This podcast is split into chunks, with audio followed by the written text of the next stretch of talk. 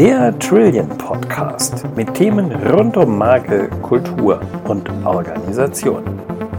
Das ist das alles Entscheidende, dass wir immer davon ausgehen, dass der Mensch im Mittelpunkt bleibt. Das sagt Arndt Kirchhoff, Vorsitzender des Beirats der Kirchhoff-Gruppe und Präsident der Unternehmer NRW.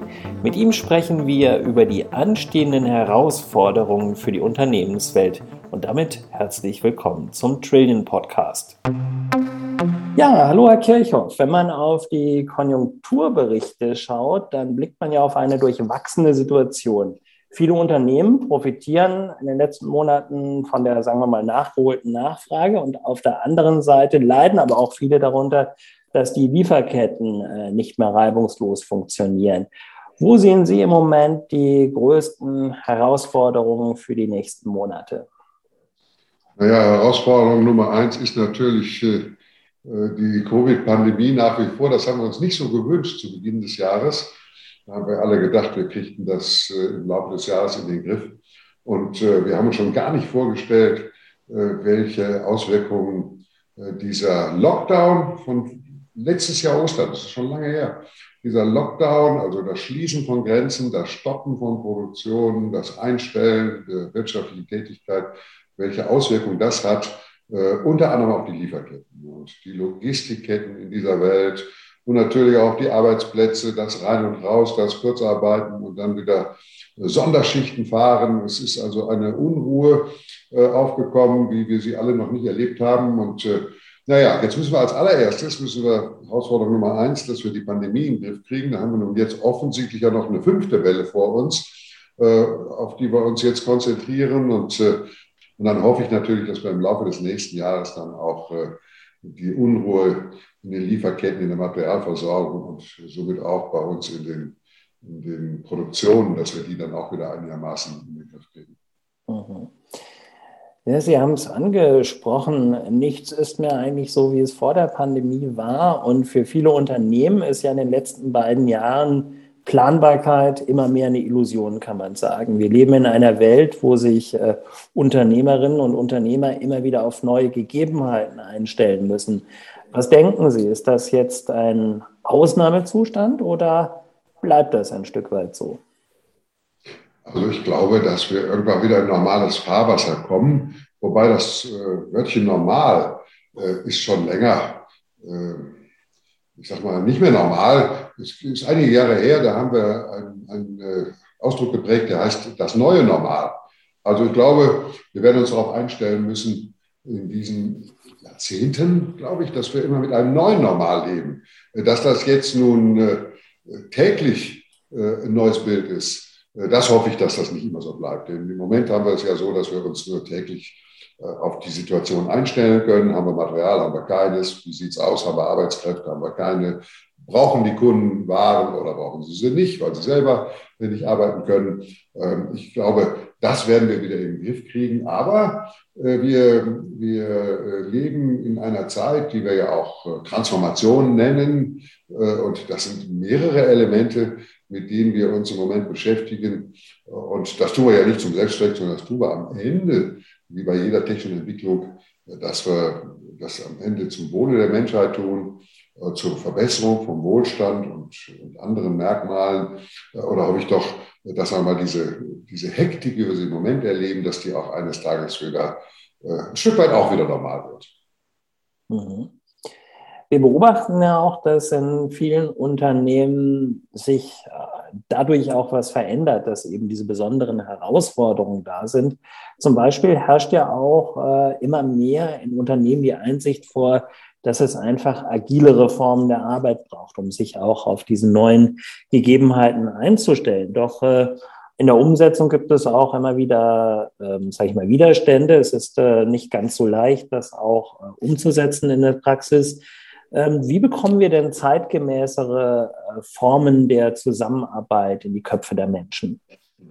Also ich glaube, Sie sagten zum Schluss Menschen, äh, das ist das alles Entscheidende, äh, dass wir ähm, tja, immer davon ausgehen, ich tue das sowieso, aber ich glaube, das müssen wir alle tun, dass der Mensch im Mittelpunkt bleibt. Ähm, und das ist eigentlich, das beschreibt eigentlich auch schon die, die Herausforderung, die wir haben. Wenn wir wenn ich sagte Transformation, dann ist diese Transformation äh, mehrgliedrig. Also Im Grunde sind es vier Elemente, mit denen wir uns beschäftigen. Die Unternehmen, die Menschen, die Gesellschaft. Äh, das ist einmal das Thema Digitalisierung. Das äh, ähm, haben wir nun schon jetzt seit mindestens 10, 15 Jahren auf der Agenda. Dann haben wir das Thema Dekarbonisierung, also das ist äh, das Thema CO2-neutral CO2 werden, klimaneutral werden. Ähm, dann haben wir das Thema Demografie. Das ist nicht überall auf der Welt so, aber das ist bei uns in Europa ein Thema, denn äh, durch die demografische Entwicklung, wo einerseits die Menschen älter werden, was ja schön ist und was ein Segen ist, aber andererseits äh, wir nicht mehr Menschen werden. Das heißt, weniger Menschen müssen zum Beispiel in den Rentensystemen für mehr Menschen sorgen, bei unseren umlagefinanzierten Renten. Äh, so, und dann haben wir am Ende haben wir auch noch ein Thema, das, das ist somit das jüngste Thema, äh, das ist Deglobalisierung genannt, also vier Ds, sage ich immer. So, Deglobalisierung, das beschreibt den Zustand, den wir im Moment in der Welt vorfinden, wo wir nach äh, der Phase der zweiten Globalisierung, wir hatten schon mal eine erste Phase der Globalisierung, die ging so etwa von 1880 bis 1914 bis zum Ersten Weltkrieg, wo wir einen unheimlichen technischen Aufschwung, aber auch einen Wohlstandsaufschwung bei den Menschen in der Welt verzeichnet haben, haben wir jetzt so seit 1980, 80 haben wir eine zweite Phase der Globalisierung erlebt, am besten zu beschreiben an dem unglaublichen Fortschritt von China wo Hunderte von Millionen Menschen aus der Armutsgrenze herausgekommen sind, eben auch durch technische Entwicklung, durch Zusammenarbeit, durch internationalen, durch globalen Handel. Und das ist jetzt in Stocken geraten. Damit beschreiben wir, das nennen wir jetzt Deglobalisierung. Das ist in Stocken geraten aus verschiedensten Gründen. Also einmal, weil wir ja, Unternehmens- oder Landesführer haben, die wie meinetwegen ein Präsident Trump oder ein Präsident Erdogan oder auch der Präsident Xi Jinping in China, die die Welt ein bisschen anders betrachten, als wir das vielleicht in den letzten zwei, drei Jahrzehnten getan haben. Weil wir es aber auch schwierig haben, obwohl wir das auch schon lange versuchen, dass wir zum Beispiel internationale Handelsgrenzen abbauen, sondern wir versuchen ja ein Handelsabkommen zu schließen. Und da merken wir ja, das klappt ja selbst mit Ländern wie Kanada nicht reibungslos, obwohl wir uns sehr ähnlich sind wenn wir mal so die, die, die, Werte, die Werteskala angucken, ja, also äh, Menschenrechte und Vorstellung von Demokratie und äh, auch gewisses Sozialverständnis und, und, und. Ja, selbst da haben wir Schwierigkeiten. Also wir sehen, es, es ruckelt überall, es geht nicht mehr so reibungslos wie in den letzten zwei, drei Jahrzehnten. Also das, das beschreiben wir jetzt mit Deglobalisierung. So diese vier Elemente, äh, die man dann auch am Ende durch Transformation, einen Oberbegriff äh, beschreiben kann, die machen zunächst mal Menschen Angst. Weil jede Art Veränderung macht Menschen Angst. Und äh, nun hatten wir das in der Vergangenheit so, da haben wir vielleicht eine Veränderung gehabt. Ich sag mal, also zum Beispiel das Ersetzen der Schreibmaschine durch einen Bildschirmcomputer. Mhm.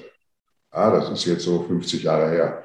Das hat den Menschen damals auch Angst gemacht. Das war aber ein Minischritt, wenn ich das vergleiche mit dem, was wir heute machen. Heute machen wir gleich alles auf einmal. Ja, wir verändern die Welt, wir nutzen die neue Technik, die Digitalisierung, um um äh, ja, äh, dann für die, für die Klimaneutralität unsere ganzen Energiesysteme zu ändern, umzustellen auf erneuerbare Energie. Wir müssen eigentlich alles neu bauen. Ja, wir machen neue Mobilität mit Elektroautos und autonom fahrenden Fahrzeugen. Wir, wir, wir ändern im Grunde genommen, äh, wir haben halt so die, die, die Bedingungen unseres Zusammenlebens und Wirtschaftens.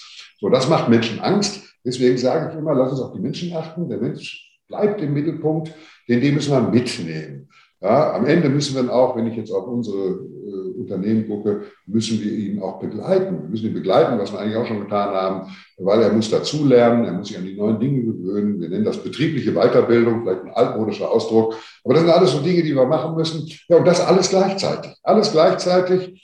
Naja, und wenn wir dann jetzt so eine Pandemie haben, dann wird das, das auch nicht einfacher. Ja. Dann müssen wir die Menschen ganz schön motivieren, dass sie dabei bleiben und dass sie auch zuversichtlich nach vorne gucken ja, motivieren, äh, gleichzeitig Krisenmanagement machen, gleichzeitig versuchen, die richtigen strategischen Weichenstellungen zu stellen.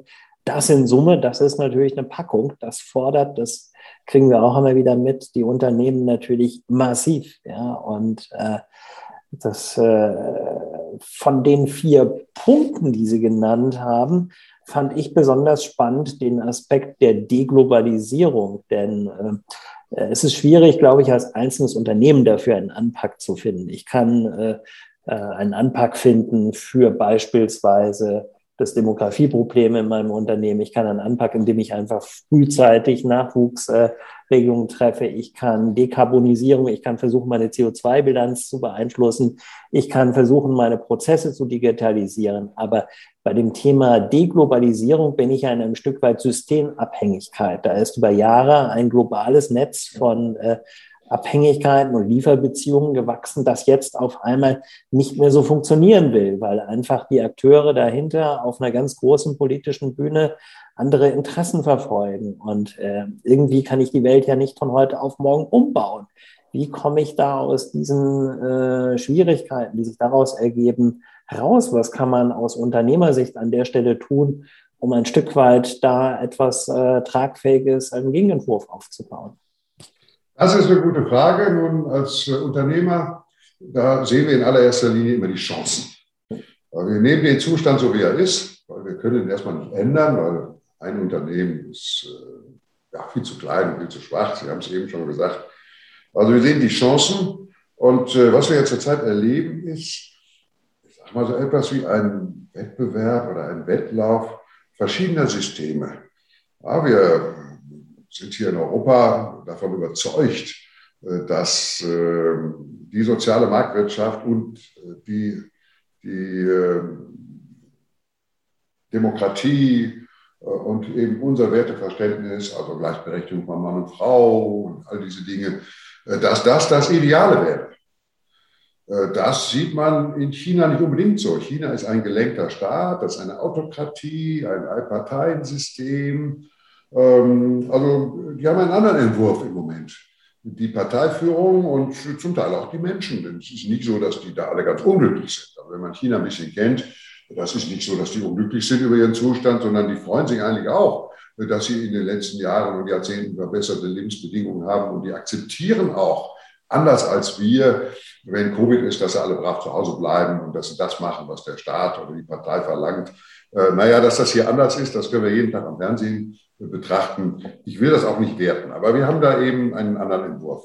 So, und Amerika als, äh, sagen wir mal, der dritte große Wirtschaftsraum, schreibt man nur die drei Regionen, China, Europa und Amerika, die äh, in den letzten Jahrzehnten, das haben wir alle gemerkt, so die Aufgabe gesehen haben, sie müssten, äh, ich nenne es mal Frieden stiften, das ist, glaube ich, völlig der verkehrte Ausdruck, aber sie müssten Frieden stiften in der Welt und überall, wo, wo Brandherde entstehen, müssen sie sich einmischen. Ähm, und natürlich haben die das auch nicht ähm, getan, weil sie damit keinen Vorteil äh, verbunden gesehen hätten. Aber Amerika ist auch jetzt in den letzten zwei, drei Präsidentschaften mehr und mehr zu der Überzeugung gekommen, also wir sind doch eigentlich auch ein großes Land, wir kümmern uns mal um uns selber. Und äh, das merken wir jetzt. Ja, das merken wir jetzt, dass eben das nicht mehr so selbstverständlich ist wie früher, wo wir gesagt haben, ach, der Westen steht zusammen. Und am Westen hat man ja begriffen äh, Amerika und Europa und auch noch Japan. Also ja, der Westen steht eben nicht mehr so zusammen. Und äh, die, die Staaten sind souverän. Äh, es kann keiner Amerika vorschreiben, wie sie das machen wollen. Nicht? Und wir haben auch ein Problem, China vorzuschreiben. Also wir müssen uns ein Stück weit glaube ich, von dem Gedanken verabschieden, dass wir die Welt nur von dem überzeugen, wo wir glauben, was richtig also wir müssen da das akzeptieren, wir müssen auch toleranter sein und wir müssen dann mehr vielleicht, wie wir das auch getan haben und wie wir es dann ja am Ende auch gesehen haben und die Menschen auch gesehen haben, äh, bei ähm, dem Fall der Mauer, wo wir den sogenannten Kalten Krieg beendet haben, also den, den damaligen klassischen Ost-West- Konflikt, äh, Russland und die Comic-Con-Staaten gegen den Rest der Welt. Ähm, da haben wir gesehen, ach, ähm, Demokratie, freie Wirtschaft scheint doch überlegen zu sein ähm, als Planwirtschaft. Ja, den Beweis haben wir alle gesehen. Die DDR war total zerfallen. Russland hat bis heute Probleme, wirtschaftlich auf die Beine zu kommen. Also wir sind davon überzeugt, äh, dass die Planwirtschaft, ich will jetzt nicht sagen Kommunismus, das ist ein anderes System wieder, äh, aber das ist oft damit verbunden, äh, dass die nicht so weit führt, wie die Kräfte des Marktes, wie die Marktwirtschaft, wie äh, sagen wir auch die Motivation, dass alle Menschen sich dort einbringen können und gemeinsam etwas bringen, ohne dass es immer gleich einen gibt, der einem sagt, gehst du links und rechts und geradeaus und äh, arbeite schneller. Also ähm, nun, jetzt werden wir sehen. ähm, das dauert halt und da müssen wir uns halt daran gewöhnen, dass es nicht so schnell geht, äh, dass wir sehen, wie fühlen sich die Menschen am Wurzeln und da haben wir eben jetzt auch den Entwurf in Europa, wo ich sehr gespannt bin, ob das gelingen wird, wo wir sagen, ja, lass uns mal mit gutem Beispiel vorangehen. Das tun wir zum Beispiel bei den Klimazielen. Ja? Keiner will so schnell äh, den Ausstieg aus Kohle und aus, auch aus Kernkraft, wobei das ist eine andere Diskussion, aber auch, auch die, die CO2-Freiheit erreichen wie Deutschland. Ja, und dann kommt Europa, so, und Asien kommt dann ein bisschen später. Mhm. Ähm, Indien weiß ich noch nicht mal, wann die so weit sein wollen. Das ist auch ein Riesenvolk. Also jetzt ist in diesen Tagen, können wir nur sagen, also wir versuchen mit gutem Beispiel vorangehen und wenn das Beispiel wirklich ein gutes ist, das bedeutet aber auch, es muss funktionieren. Das muss klappen. Ja? Wir dürfen da keine Bauchlandung machen, ansonsten werden die uns auslachen und wir werden dann im Zweifel unsere Wirtschaft zerstört haben, die Arbeitsplätze verloren haben und das kann ich mir überhaupt nicht vorstellen, was das heißen sollte. Also wir versuchen mit gutem Beispiel voranzugehen und dann hoffen wir, dass die anderen sagen, jawohl, dem können wir uns anschließen. Das ist ein Wettbewerb der Systeme äh, und das geht eben nicht mit Waffen, äh, sondern da müssen wir schon irgendwie durch Leistung überzeugen am Ende. Was okay ist, weil das ist eigentlich das klassische Merkmal von, von fairem und freiem Wettbewerb, dass man durch Leistung überzeugt und nicht mit dem Holzhammer. Mhm. Ja, lassen Sie uns noch mal einmal auf die Corona-Zeit draufblicken. Es gibt Unternehmen, die sind, sage ich mal, mit einem blauen Auge bisher durch die Pandemie gekommen. Äh, andere haben sich sogar relativ gut entwickelt. Äh, lassen Sie uns mal über die ähm, doch auch, wenn man, wenn man überhaupt was Positives abgewinnen kann, aber auch mal darüber sprechen, äh, was haben die Unternehmen denn eigentlich richtig gemacht, die es relativ gut geschafft haben, sich durch diese Zeit zu manövrieren? Hatten die einfach Glück oder haben die, haben die die richtigen Entscheidungen getroffen? Was ist so der Schlüssel dafür? Also ich glaube, man muss grundsätzlich mal zwei Sachen unterscheiden. Es gab natürlich Unternehmen, die waren jetzt dadurch äh, ja, bevorteilt, weil sie waren eben nachgefragt, äh, wie zum Beispiel die Pharmaindustrie ja, und die Unternehmen, die Impfstoffe entwickelt haben oder auch andere medizinische Produkte von Masken angefangen bis zu, weiß ich nicht, Atemgeräten. Also diese Unternehmen gab es und da gibt es eine ganz, ganze Menge auch, wo man sagen kann, die insbesondere, ich sag mal, mit äh, der Nahrungskette zu tun haben. Also alle Unternehmen, wo wir täglich einkaufen für unseren täglichen Bedarf, weil wir mussten halt zu Hause bleiben, also haben wir alles zu Hause gemacht. Auf der anderen Seite gab es auch die Unternehmen, auch unverschuldet, äh, die nun äh, ja, äh, gar nichts machen konnten. Ja, äh, das fängt an bei Messebauern, aber eben auch über lange Zeit die Restaurants und die Hotels und Veranstaltungsmanager und ich weiß nicht was. Also ähm, es gab eben Gewinner und es gab auch fürchterliche Verlierer. Äh, insofern fand ich es auch gerecht, äh, dass äh, zumindest soweit man es leisten konnte, wir konnten das Gott sei Dank in Europa, in Deutschland insbesondere, dass wir gesagt haben, komm, lass uns da den Schaden ausgleichen. Ja, wir haben eigentlich nur noch da waren wir uns sehr schnell einig und wir haben nur darauf geachtet, dass es auch schnell geht, nicht? damit die Menschen nicht in Not kommen. Und da kann man dann immer wieder was kritisieren, aber ich glaube, im Großen und Ganzen hat das hier super funktioniert, dass wir Schaden ausgeglichen haben ähm, bei denen, wo Schäden entstanden sind. Und auch äh, den persönlichen Schäden, wenn es um Kurzarbeit ging, also auch dieses Thema Kurzarbeit ist etwas eine deutsche Erfindung, dass man dann das auch ausgleichen mit Geld, dass wir die Unternehmen zum Teil entlasten, aber die Menschen nicht äh, hängen lassen. Das sind, äh, glaube ich, gute Dinge, die wir hier bei uns gelernt haben. Und da hat es auch viele Länder gegeben, die es nachgemacht haben. Also alle europäischen Länder haben es nachgemacht. Und äh, das fand ich also schon mal, das äh, fand ich schon mal, äh, fand ich eigentlich schon beispielgebend. Ähm, so, also äh, das ist etwas, wir kannten es alle nicht. Ja? Die letzte Pandemie ist über 100 Jahre her. Kein Mensch hat gewusst, wie gehen wir denn damit um. Und ich glaube, das haben wir hier schon ganz gut gemacht, insbesondere in Deutschland, ähm, wo wir, wo wir, glaube ich, äh, auf allen Seiten in der Gesellschaft, in den Unternehmen, in der Wirtschaft, aber auch bei der Politik unsere Verantwortung getragen haben, sie wahrgenommen haben. Äh, das kann man immer kritisieren. Aber man muss es erstmal besser machen. Also wenn ich so auf die Welt gucke, dann habe ich viele Länder gesehen, wo das Elend aber viel größer war. Und äh, ich meine, vorbereitet, vorbereiten konnte sich keiner. Ja, das ist ja klar. da gab es keine Vorbereitungszeit. Insofern muss ich sagen, also wir müssen so nehmen, wie es ist. Und auch dort, wir haben ja eben nun gerade über im Zusammenhang mit Deglobalisierung und Neu Neujustierung der Welt gesprochen. Auch dort lernen wir jetzt natürlich, ah, bei bestimmten Dingen kann man sich nicht immer äh, auf, auf äh, die Lieferketten in der Welt verlassen.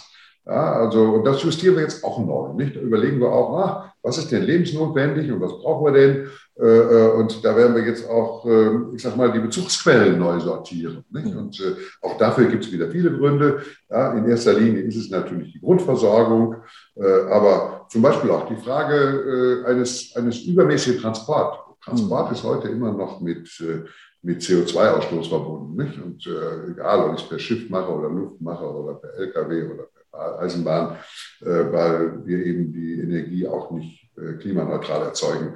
Und insofern, es gibt viele Gründe auch, warum wir eben einfach mal versuchen, dieses System, in dem wir leben und arbeiten, zu verbessern. Mhm. Ja, und äh, so schlimm es auch ist mit so einer Pandemie, man kann dem auch dann positive Seiten abgewinnen. Denn manches geht wahrscheinlich dann schneller. Mhm. Und wird nicht so lange diskutiert. Ja. Ja, lassen Sie jetzt nochmal, Sie haben äh, vorhin die Menschen vor allen Dingen auch als wichtigen Faktor ja auch genannt in diesen ganzen Herausforderungen, dass die mitgenommen werden, dass die einfach auch das mitgestalten.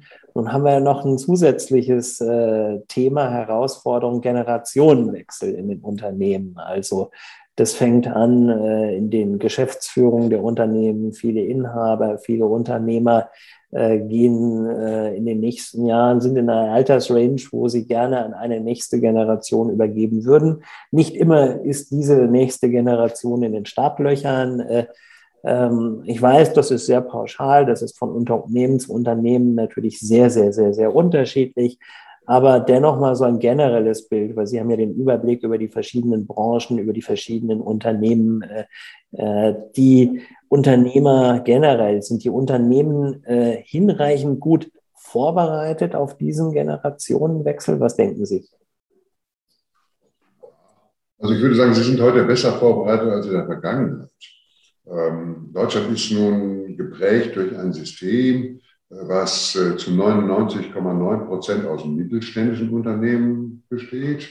Das sind die, die man nicht so ohne weiteres kennt. Die arbeiten mehr im Verborgenen, die stehen nicht auf dem Börsenzettel. Äh, also die großen ja, die Publikumsgesellschaften, die machen keine 0,1 Prozent unserer Unternehmenslandschaft aus. Und wenn wir jetzt dann nochmal reingucken in die 99,9 Prozent mittelständische Unternehmen nach der Definition, dann sind von denen über 90 Prozent Familienunternehmen.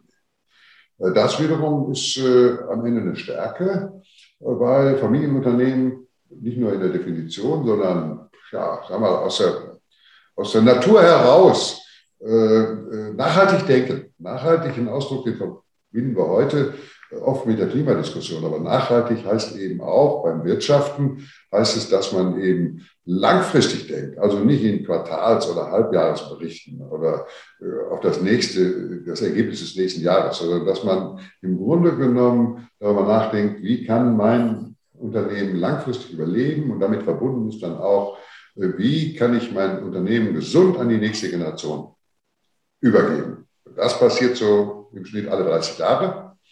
Und äh, das, äh, würde ich sagen, ist heute besser als früher. Früher hatte man dort äh, ja, sagen wir, einfache Methoden. Das kommt noch aus der Landwirtschaft. Da hat man immer gesagt, der Älteste erbt den Hof. Ne? Und mhm. äh, so gab es das auch bei Unternehmen, dass man gesagt hat, ach, äh, mein Junge, der soll das mal machen, nicht? auch wenn da noch drei Töchter waren.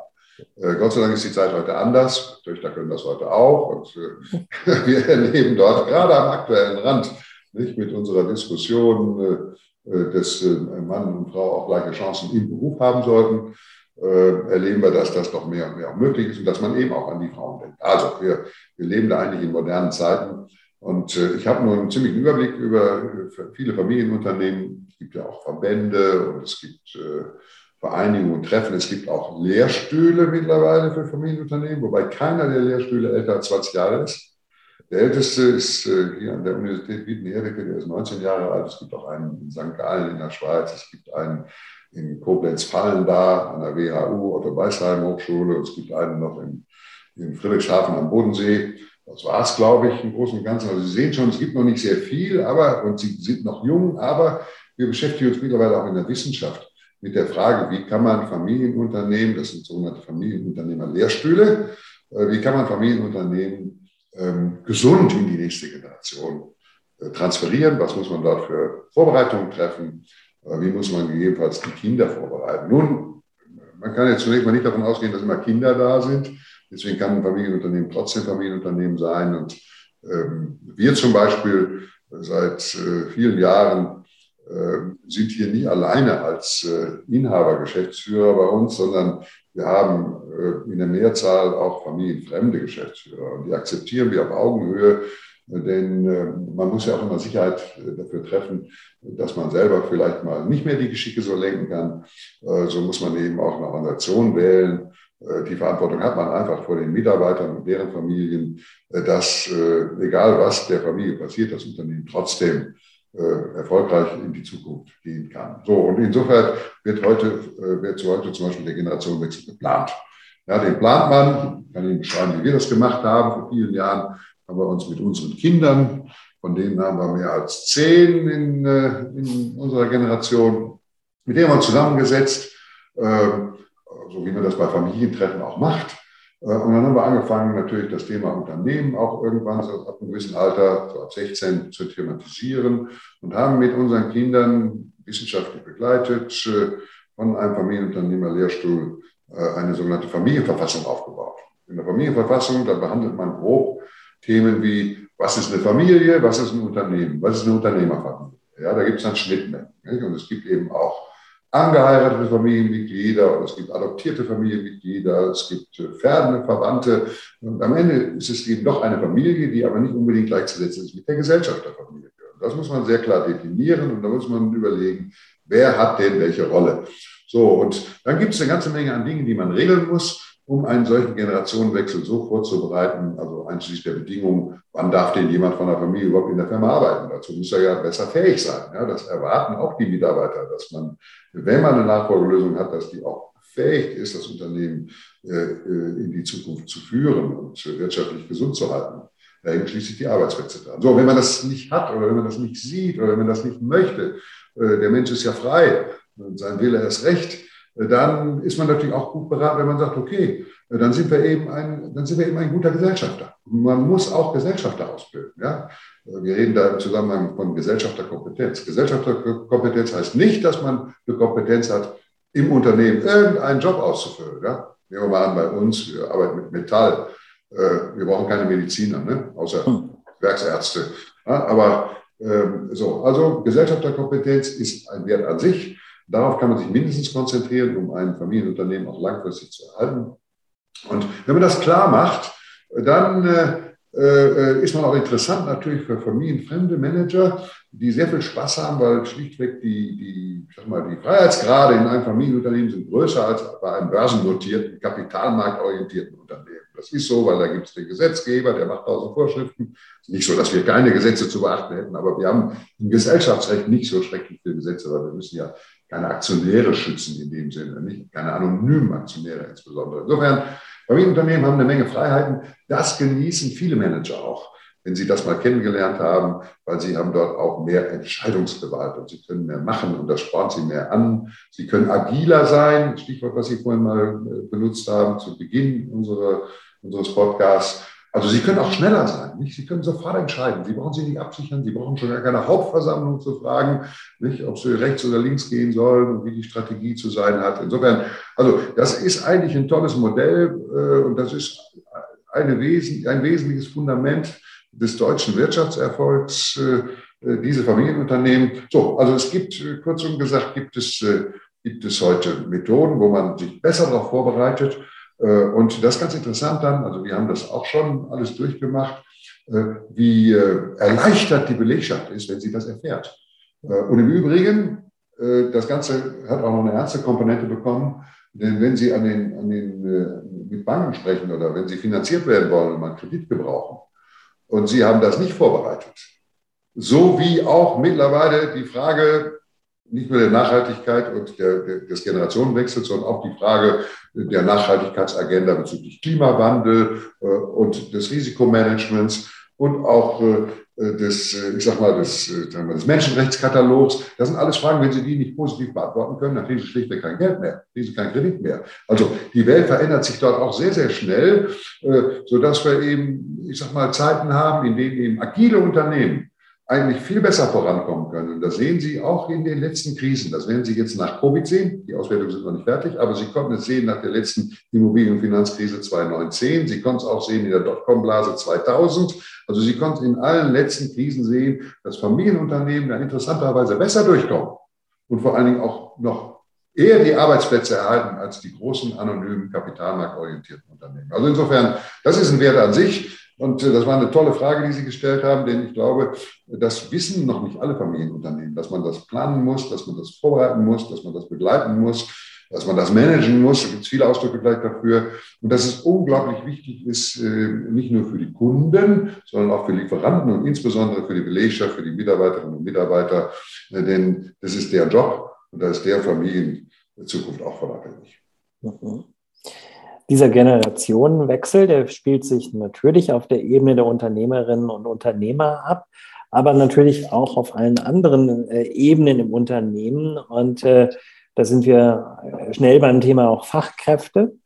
Ähm, junge Menschen, die heute in ein Unternehmen kommen, haben vielleicht andere Vorstellungen, andere Erwartungen äh, wie die Generation, die vor 10, vor 20 Jahren reingekommen ist. Wir reden ja heute von der Generation Y, von der Generation Z, von der Generation Purpose. Äh, es gibt die unterschiedlichsten Bezeichnungen dafür.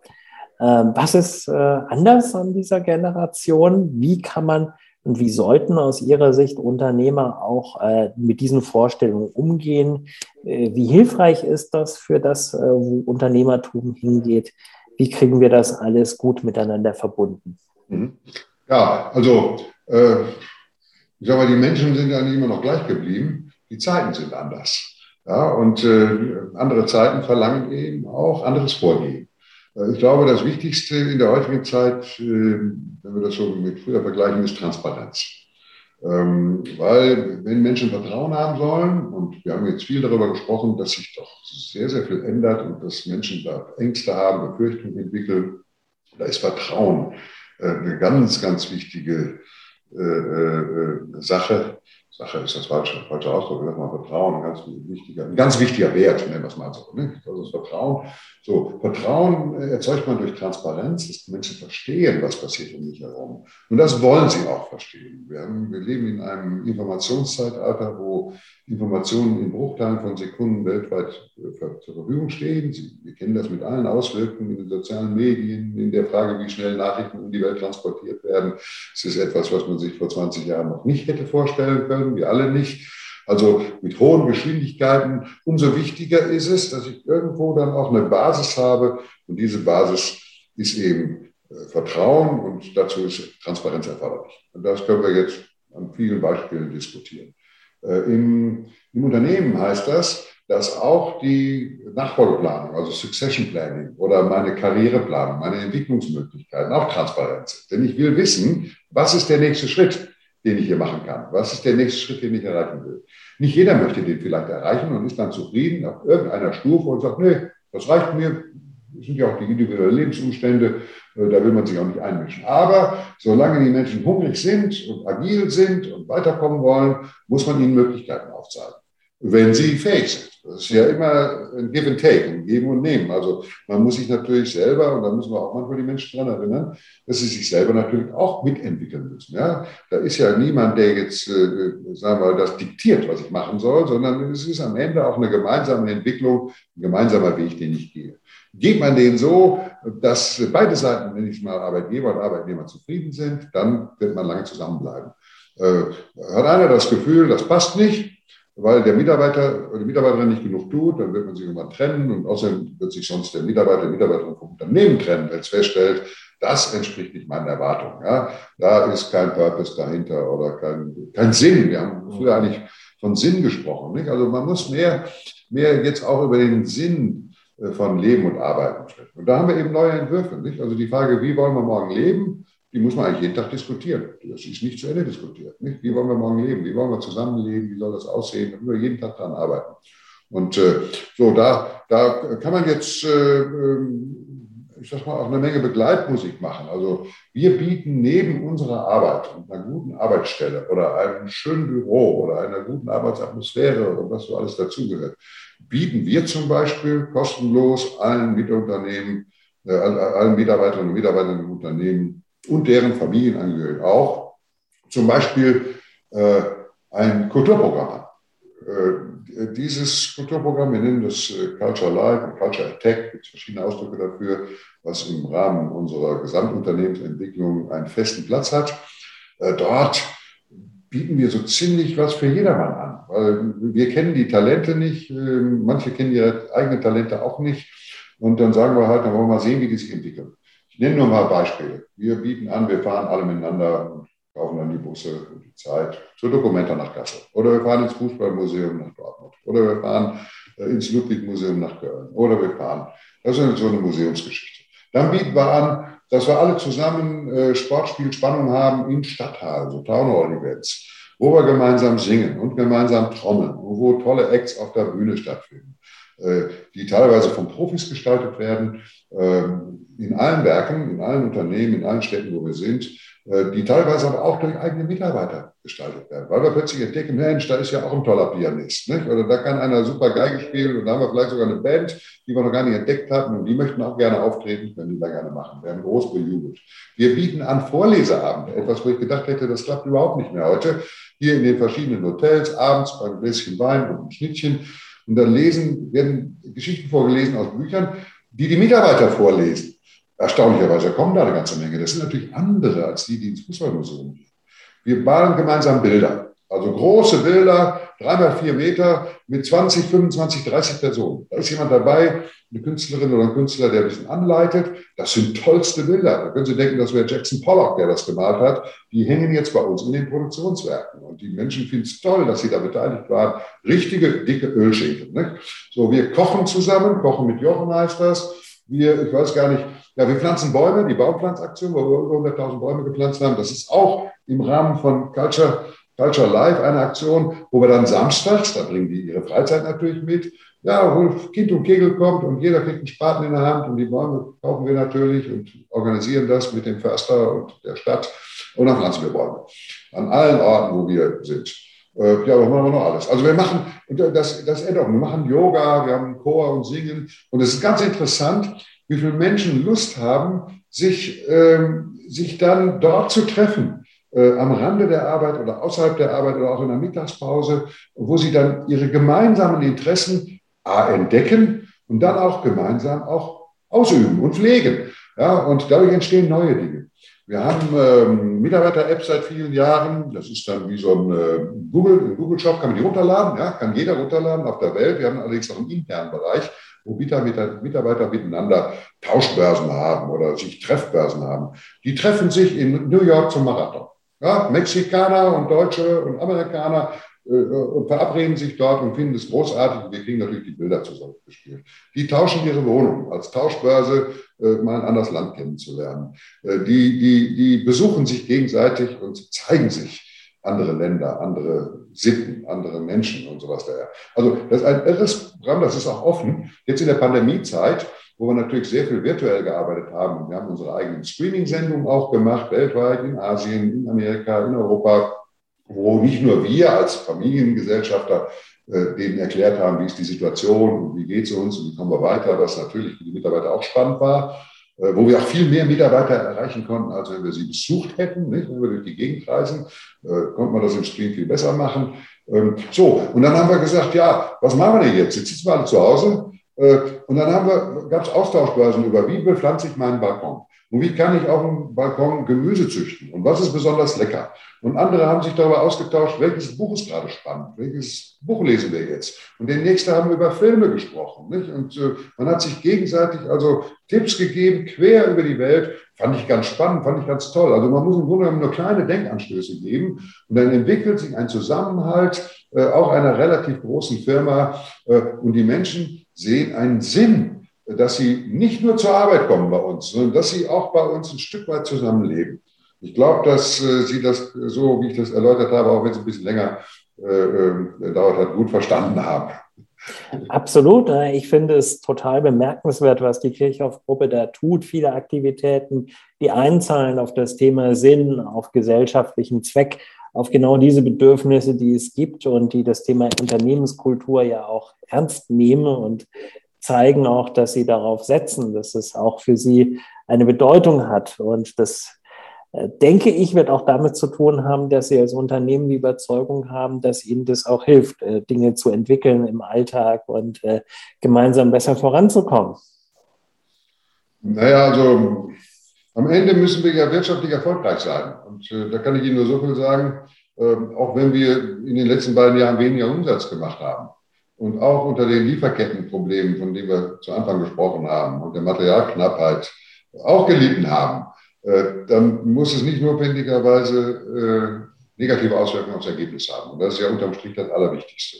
Ja, wir waren jederzeit in der Lage, auch unsere Neuentwicklung zu finanzieren, die Innovationen, die, die Investitionen zu tätigen für die nächsten Produktreihen. Und äh, ja, das ist ein Verdienst aller, ein Verdienst aller Mitarbeiter. Also äh, unterm Strich wirtschaftlich sind wir weiterhin sehr erfolgreich geblieben. Und das ist vielleicht dann auch, äh, das ist ja das, das die, die wichtigste Voraussetzung, dass man auch zukunftsfähig ist. Ja, und das interessiert auch die Mitarbeiter. Ja, dass man in der Lage ist, äh, ein Unternehmen auch durch schwierige Zeiten zu führen. Und äh, das wissen unsere Mitarbeiter auch, dass wir dazu in der Lage sind. Und das freut sie dann auch. Und das schweißt einen dann auch wieder zusammen, dass sie keine Sorge um Arbeitsplatz haben müssen. Absolut. Einen Punkt habe ich noch, einen letzten, der auch noch in diesen Kanon äh, äh, reinzielt, des Themas Mensch in der Arbeitswelt. Das ist das Thema werteorientierte Führung. Wir erleben immer wieder, dass das auch gerade für die kommende Generation eine große Rolle spielt. Wie beobachten Sie diese Entwicklung? Absolut wichtig. Also wir begegnen uns hier alle auf Augenhöhe und wir haben äh, natürlich auch ein äh, Code of Conduct und Code of Compliance und all die Dinge, die man da haben muss, ähm, damit man, ähm, ja, sagen wir mal, erarbeitet, gemeinsam erarbeitet hat und auch schriftlich festgelegt hat, wie gehen wir miteinander um, wie wollen wir miteinander leben, welche Werte sind uns wichtig. Ja, und das geht dann weit über das Thema Respekt und Vertrauen und diese Dinge hinaus. Die stehen da natürlich auch alle drin. Äh, bis hin zu den zehn goldenen Regeln des UN Global Compact, nicht? also keine Kinderarbeit und nicht einkaufen dort oder nicht verkaufen dort und Geschäftspraktiken und, und, und. So, das, äh, das wird trainiert für jeden neuen Mitarbeiter. Also jeder neue Lehrling, der zu uns kommt, jeder Mitarbeiter, der zu uns kommt, der kriegt als erstes Trainings über unseren Code of Conduct und all die Dinge, die damit verbunden sind. Und äh, das meinen wir auch ziemlich ernst, weil wir sind zwar äh, sehr äh, tolerant, was Kulturen angeht, unterschiedliche Kulturen die akzeptieren wir. Also ob sie sich ihr Gesicht bemalen oder ob sie äh, äh, Steinchen auf die Fingernägel tun oder ob sie, weil sie nicht Ringe im Ohr haben oder was. Das können sie machen, wie sie wollen. Aber was nicht geht, und wir haben unter anderem auch äh, Produktionsstandwerke in der Türkei, äh, was nicht geht, ist, dass die Frau zwei Meter hinter dem Mann gehen muss. Das gibt es bei uns nicht. Auch nicht in der Türkei. Ja, wir, wir verlangen absolute Gleichwertigkeit. Das gilt auch für das ganze Diversity-Thema. So, das ist da schriftlich festgelegt. Und das kriegt jeder am ersten Arbeitstag, wenn er kommt. Er hält da Trainings, kriegt das beigebracht und da hat er sich nachzurichten. Wenn er sich dem nicht anschließen will, weil er sagt, ich habe einen anderen Lebensentwurf, dann ist das auch gut, aber dann muss er nicht bei uns und darf bei uns auch nicht arbeiten. Dann trennen wir uns wieder von ihm, nicht? denn dann passt er nicht dazu. Also da muss man sehr großen Wert drauf legen, weil das auch für die Mitarbeiter einen wichtigen Rückhalt gibt, dass sie wissen, wie wollen wir miteinander umgehen, wie begegnen wir uns auf Augenhöhe und das gilt weltweit unter Respektierung verschiedener Kulturen. Ja? Also wenn Sie ein Stäbchen essen, machen Sie das so. Auch gut. Ja? Aber äh, so ein paar Dinge, die, die legen wir eben fest. Wenn Sie auch sagen, es ist auch hochnäsig, weil es ist vielleicht europäisch. Aber da sagen wir, das ist unsere christliche, unser christliches Menschenbild, das ist unsere Überzeugung. Und das im übertragenen Sinn, das gilt selbstverständlich auch für Muslime und andere Religionen oder nicht religiöse. Das, das, das gilt unser, unser Toleranzprinzip, das ist klar. Trotzdem, es gibt Verhaltensweisen, die wollen wir hier nicht sehen, die wollen wir auch nicht haben. Äh, das, ich glaube, das Thema Mann und Frau und Umgang miteinander beschreibt es ganz gut. Mhm. Ja, das sind eigentlich schöne Leitplanken, die eigentlich auch äh, viel sagen über die Haltung, über die Einstellung. Vielen Dank, Herr Kirchhoff, für diese Einblicke, für diese äh, ja, sehr Rundumbetrachtung, die wir heute angestellt haben, auch über die ja, gerne, Vielen herzlichen Dank. Unser Podcast hat Sie inspiriert? Dann schreiben Sie uns oder lernen Sie uns persönlich kennen. Auf unserer Website trillion.com finden Sie alle Kontaktdaten. Bleiben Sie gesund, alles Gute und bis zum nächsten Mal.